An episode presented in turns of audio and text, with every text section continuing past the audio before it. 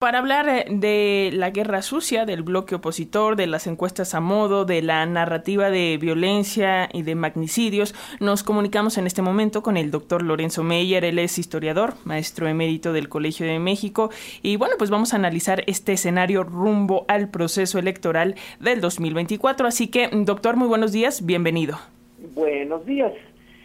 Bien, el eh, proceso electoral de ahora. Eh, no difiere mucho de los anteriores. Es una serie de acusaciones. La parte llamada, que usted llamó, y está bien, guerra sucia, ya empezó y tiene esa una historia. Eh, de manera muy sucinta, las elecciones a las que estábamos tradicionalmente acostumbrados del siglo pasado son, en términos técnicos elecciones sin contenido, porque había un partido dominante o partido de Estado, donde el proceso para seleccionar al sucesor eh, presidencial eh, tenía lugar antes de las elecciones y se sabía su resultado antes de las elecciones. Las elecciones eran un mero eh, asunto de trámite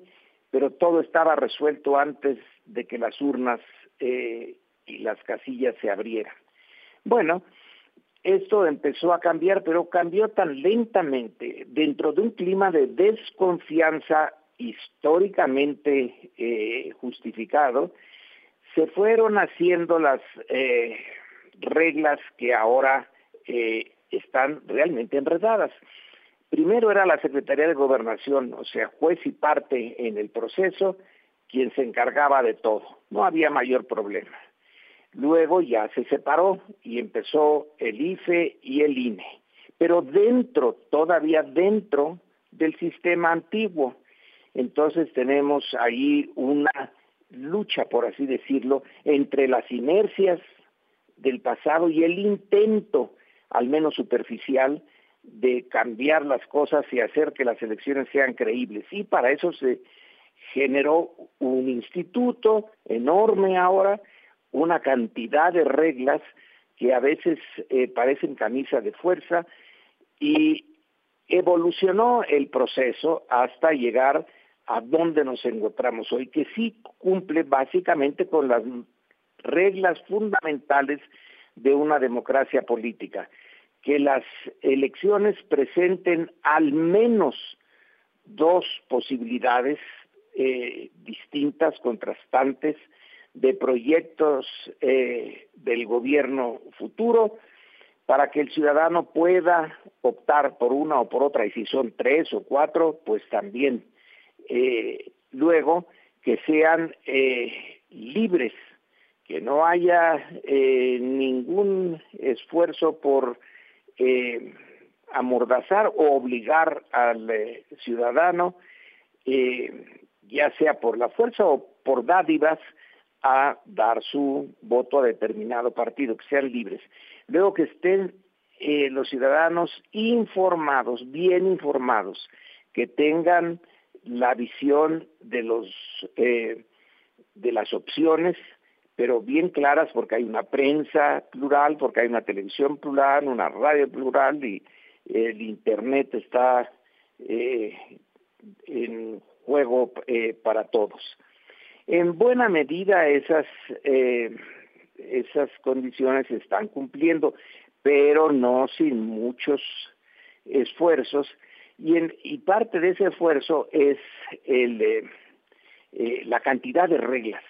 ya son demasiadas reglas y hay que pensar en una eh, en un cambio, pero el cambio no se puede hacer ahora, porque ya estamos metidos en el proceso electoral. Eh, esas reglas, a mi juicio, llegan a puntos francamente ridículos, como eso de prohibir la, eh, el uso del amlito, del muñequito este que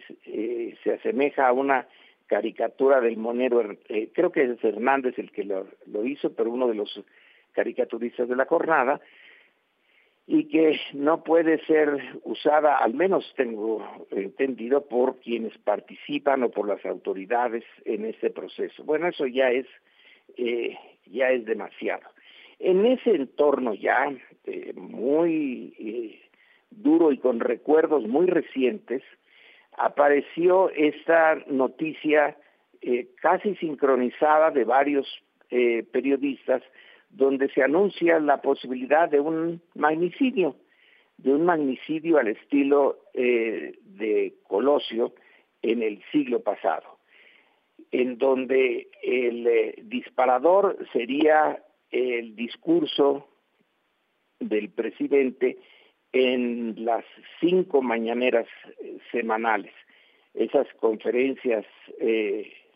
abiertas a los periodistas y donde el presidente se explaya con mucha eh, claridad.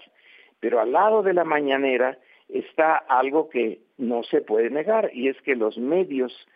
eh, de información comerciales están eh, del otro lado, no hay pluralidad en ellos, entonces hay, hay una especie de lucha entre la mañanera y las televisoras, los periódicos, la radio, etcétera, del otro lado. Eh, se acusa entonces ahí y de manera eh, notablemente sincronizada de varios periodistas que existe la posibilidad de un atentado contra la senadora eh, que es eh, ya para todo propósito práctico la candidata del PRI, PAN y PRD y que eh, ese asesinato está em, pues eh, va, va a ser parte de esa campaña tan dura que el presidente tiene en su contra. Y por tanto, si ocurriera cosa que nadie da eh, una prueba de que se esté preparando o algo parecido, simplemente es de la imaginación eh, o de los prejuicios de los periodistas, si ocurriera, y se dijo claramente, el presidente es el responsable. Y luego el presidente para eh, contrarrestar eso, porque es este juego entre mañanera y, y el eh, periodismo mayoritario del otro lado, eh, se mete con las posibilidades de que la senadora de, eh, que va a la cabeza de la coalición PRI-PAN-PRD sea un peligro para el partido en el gobierno y para el proyecto del gobierno, sacando cifras de encuestas, eh, como la de Encol, que sacó el periódico español El País, y en donde se ve que la senadora va muy atrás y que la coalición de eh, los opositores también va muy atrás. Entonces, eh, es la, la prueba que el presidente quiere mostrar de que la acusación en su contra, porque primero fue la acusación de casi de que estar preparando el magnicidio, entonces la respuesta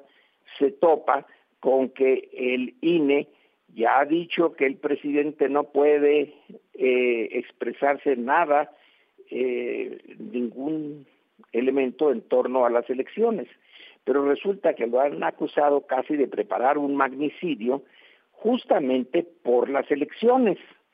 Entonces, en esa eh, situación tan eh, absurda, bueno, pues él saca, eh, Andrés Manuel López Obrador, eh, los datos de las encuestas y también antes sacó los datos sobre la puntera en el proceso electoral que todavía no empieza, pero ya empezó de todas maneras, de sus eh, empresas y de su, en fin, su capital eh, físico para mostrar que tiene eh, pues eh, una un trasfondo que no es precisamente el, de una representante de los pueblos originales. Y en fin se se hace esta mezcolanza que hoy eh, sigue el proceso cuando se señala que se ha presentado ya una demanda ante la Fiscalía General de la República porque el presidente eh, usó o echó mano de datos que son confidenciales y el PAN eh, presenta también otra eh, denuncia porque se echó mano de encuestas. Así que estamos en los prolegómenos de la campaña que formalmente todavía no se inicia, pero que de hecho ya se inició eh, y que es imposible pararla. Entonces, eh, la parte eh, interesante y en cierto sentido positiva de todo esto es que un México que estaba acostumbrado a elecciones sin contenido, ahora tiene más contenido su elección del que quisiéramos, porque va a llenar los espacios de, del debate público por un año. Eso va a ser eh, realmente un tema sistemáticamente controvertido, donde se van a hacer todo tipo de acusaciones, pero por otro lado muestra que sí hay una competencia, que es la esencia de la democracia, que haya competencia, competencia real entre proyectos diversos y vaya que si son diversos. Ya desde ahorita, aunque no pueden dar sus eh, formalmente los que todavía no son candidatos, pero que sí lo son, o precandidatos, eh, sus eh, proyectos de, de nación para el sexenio que viene, en realidad ya se ve que son bastante contrastantes y ese contraste, bueno, pues es eh, la esencia de la democracia. Ahora, los procedimientos por los cuales estamos eh, eh, ahorita inmersos en, en una discusión tan acalorada, los procedimientos no están claros,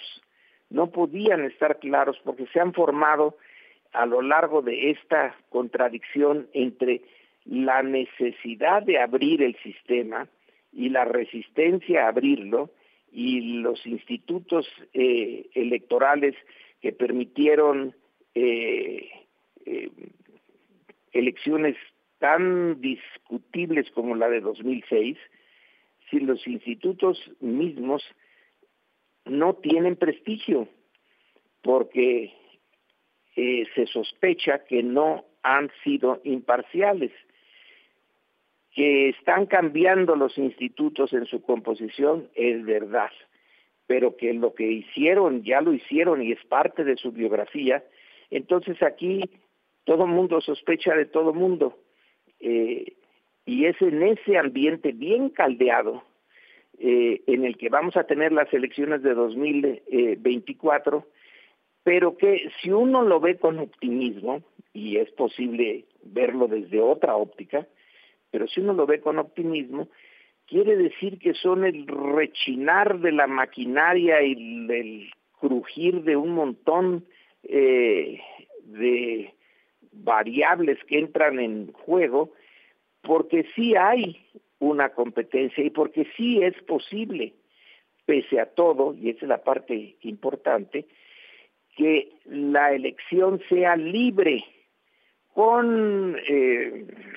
en fin, eh, muchos eh, inconformes y con eh, denuncias, etcétera, pero en lo fundamental libre comparado con las otras. Ahora hay dos proyectos y dos agrupaciones políticas que más o menos se pueden ya definir como derecha e izquierda frente a una nación que no estaba acostumbrada a la democracia política, pero que ya se ha ido acostumbrando y que tiene información, por un lado la mañanera y por otro lado el grueso de los medios de información que eh, constituyen eh, el reverso de la mañanera. Y en el medio está el ciudadano. Bueno, ahora eh, también tiene ese ciudadano una responsabilidad de hacerse de una imagen de lo que está pasando, de tomar sus decisiones y de prepararse para intervenir, eh, ahora sí, intervenir directamente y ser parte, no es el, el todo del proceso. Las cartas no están repartidas iguales entre el ciudadano, los partidos, los grupos de interés, los grupos de presión, los poderes fácticos, no. Pero el ciudadano ya tiene cartas, antes no tenía. Y en, en ese sentido, estamos viviendo eh, los ruidos y crujidos de una elección que sí va a tener sentido. Y ni modo, preparémonos para eh, seguir con estas acusaciones y contraacusaciones y demandas y, eh, en fin, ideas de que va a haber un asesinato, de que el presidente es culpable de antemano, de lo que va a ocurrir, pero no ha ocurrido y no hay visos de que ocurra, pero eh, a la vez todo puede ocurrir. En esas estamos, que hay que prepararnos para un recorrido muy tormentoso por las aguas que conducen a la elección de 2024. Como bien señala doctor Meyer, esto apenas comienza, nos va a dar mucha materia de análisis, así que como cada ocasión las audiencias de Radio Educación agradecemos este eh, análisis que realiza y seguimos en comunicación, doctor. Buenos días, y vaya que si van a tener material ustedes en los Así es, doctor. Van a rebasar. Acá seguimos. Un abrazo como siempre. Buenos días. Buen día.